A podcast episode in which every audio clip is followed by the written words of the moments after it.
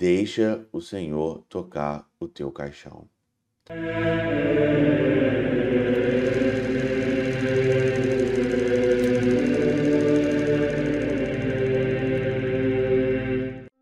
Em nome do Pai, do Filho e do Espírito Santo. Amém. Olá, meus queridos amigos, meus queridos irmãos, nos encontramos mais uma vez aqui no nosso Teóse, Viva de Coriés, do Percor Maria, nesse dia 19 de setembro de 2023. Nós estamos na 24ª semana do nosso tempo comum, nessa terça-feira. O evangelho de hoje é de Lucas 7, 11 a 17.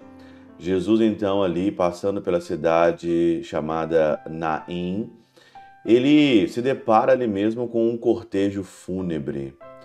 Filho único, aquela mãe era viúva, era um cenário de caos, de tristeza, de desespero muito, mais muito grande mesmo. Jesus olha para aquela mulher, para aquela viúva que perdeu seu filho único, e ele diz ali: Não chores, tenta consolá-la. E Jesus então faz ali um gesto que é um gesto aonde que ele toca o caixão e os que carregavam pararam. Então ele falou: Jovem, eu te ordeno, levanta-te. E o morto então ali levantou e começou a falar. Você sabe muito bem que o evangelho ele é catequético, né? E Jesus então aqui e os apóstolos, né, quem escreveu, principalmente Lucas, que era médico, sabia muito bem que diante da morte a gente fica desesperado, né?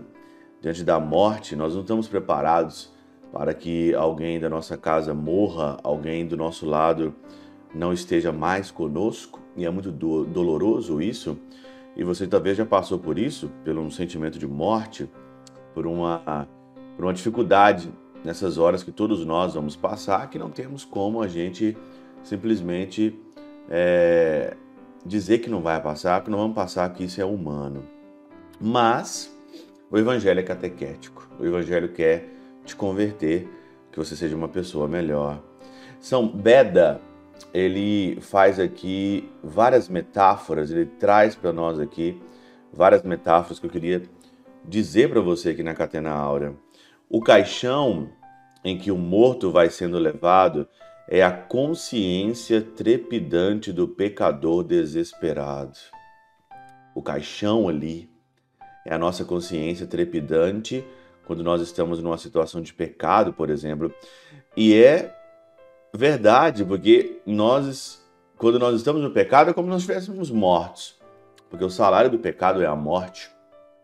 O salário do pecador é a morte e os que o levam ao sepulcro são ou os desejos imundos ou as lisonjas dos companheiros, que ao toque do Senhor sobre o caixão pararam porque a consciência, tocada pelo temor do juízo do alto, a miúde reprime os prazeres carnais, cala os que o adulam com injustiça volta a si mesma e responde ao chamado à vida do Salvador.